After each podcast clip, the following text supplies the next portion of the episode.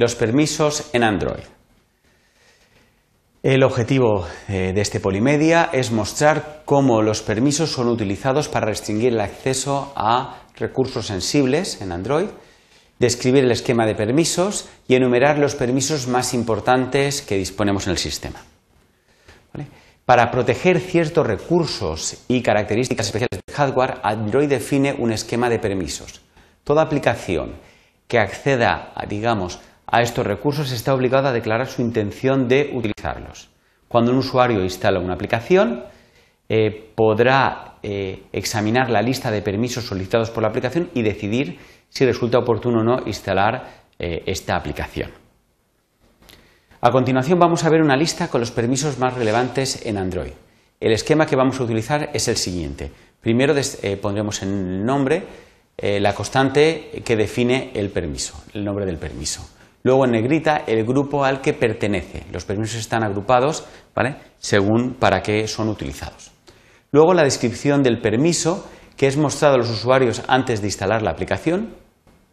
Entre paréntesis el grado de relevancia o de seguridad a juicio del autor. Esto es un aspecto muy subjetivo para los que a alguien le puede parecer una cosa muy peligrosa, otros pueden considerar que no tiene mucha importancia. Y eh, una serie de descripción y comentarios con respecto a este permiso. Vamos a comentar, empezar comentando los servicios eh, del grupo servicios por los que se tiene que pagar. Uno de los más importantes es el eh, calfón, ¿vale? llamar directamente a números de teléfono. Consideramos que es muy alta su relevancia, dado que permite realizar llamadas sin que eh, el usuario intervenga en esta llamada. similar es Send SMS, que permite el envío de mensajes cortos o mensajes multimedia, ¿vale? Pues, eh, por supuesto, eh, también resulta peligroso. Dentro del grupo de alojamiento tenemos el permiso GUI External Storage que va a permitir modificar o borrar los archivos de la SD, de la tarjeta de almacenamiento externa. Es bastante alta su peligrosidad, dado que va a permitir tanto la lectura de los archivos como su modificación. Es el típico permiso que van a pedir los programas de backup o que quieran almacenar cualquier tipo de información permanente. Dentro del grupo Tu información personal tenemos Read Owner Data que va a leer los datos de contacto, ¿vale? Es decir, el nombre del propietario, su, eh, su número de teléfono, su dirección de correo. Por lo tanto, resulta muy peligroso dado que esta información puede ser luego distribuida por Internet. ¿vale?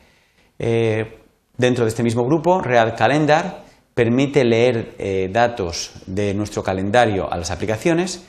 Es algo más moderado porque es una información más contextualizada que resulta difícil procesar por eh, los sistemas automáticos que recopilan todo este tipo de información. Por supuesto, solo hay que dar este permiso si, la aplicación pues, tiene sentido, que conozca nuestras citas en el calendario. Igualmente tenemos eh, el permiso Write Calendar, que es idéntico para escribir datos en el calendario, tendría una explicación similar. Y dentro del grupo llamadas de teléfono tenemos Read Phone State, que permite leer el estado del teléfono y la identidad de este teléfono.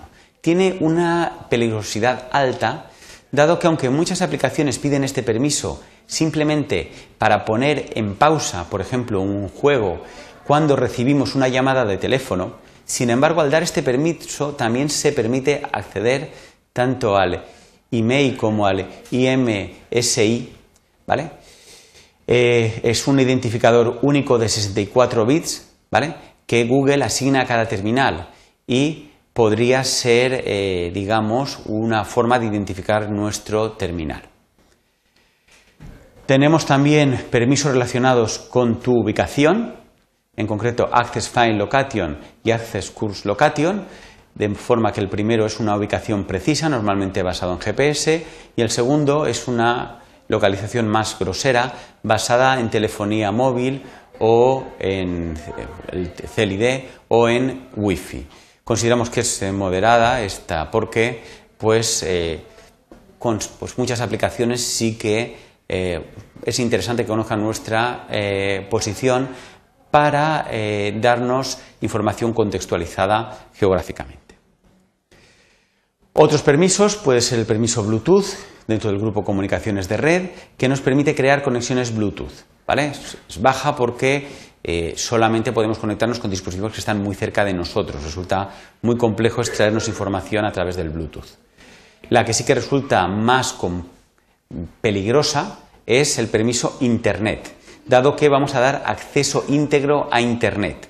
Esto va a permitir a las aplicaciones establecer conexiones a través de Internet y este, digamos, es uno de los mecanismos que todo software malicioso que intenta extraer información de nuestro móvil va a utilizar para sacar la información una vez que la ha recopilado.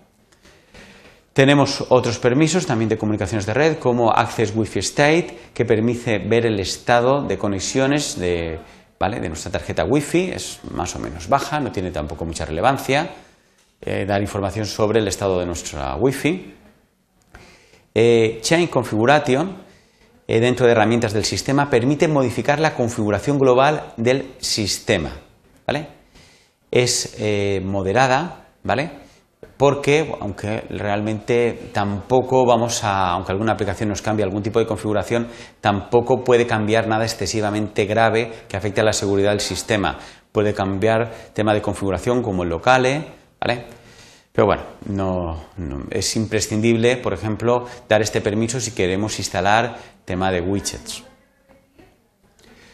Finalmente, vamos a comentar tres permisos utilizados para controles hardware, eh, Vibrate, cámara y eh, Record Audio, que se utilizan pues, para controlar diferentes aspectos de la vibración, de la cámara o de eh, dar permiso para grabar audio. Como conclusiones de esta presentación hemos mostrado cómo Android utiliza permisos para restringir el acceso a ciertos recursos y hemos enumerado algunos de estos permisos que hemos considerado más importantes. Muchas gracias por su atención.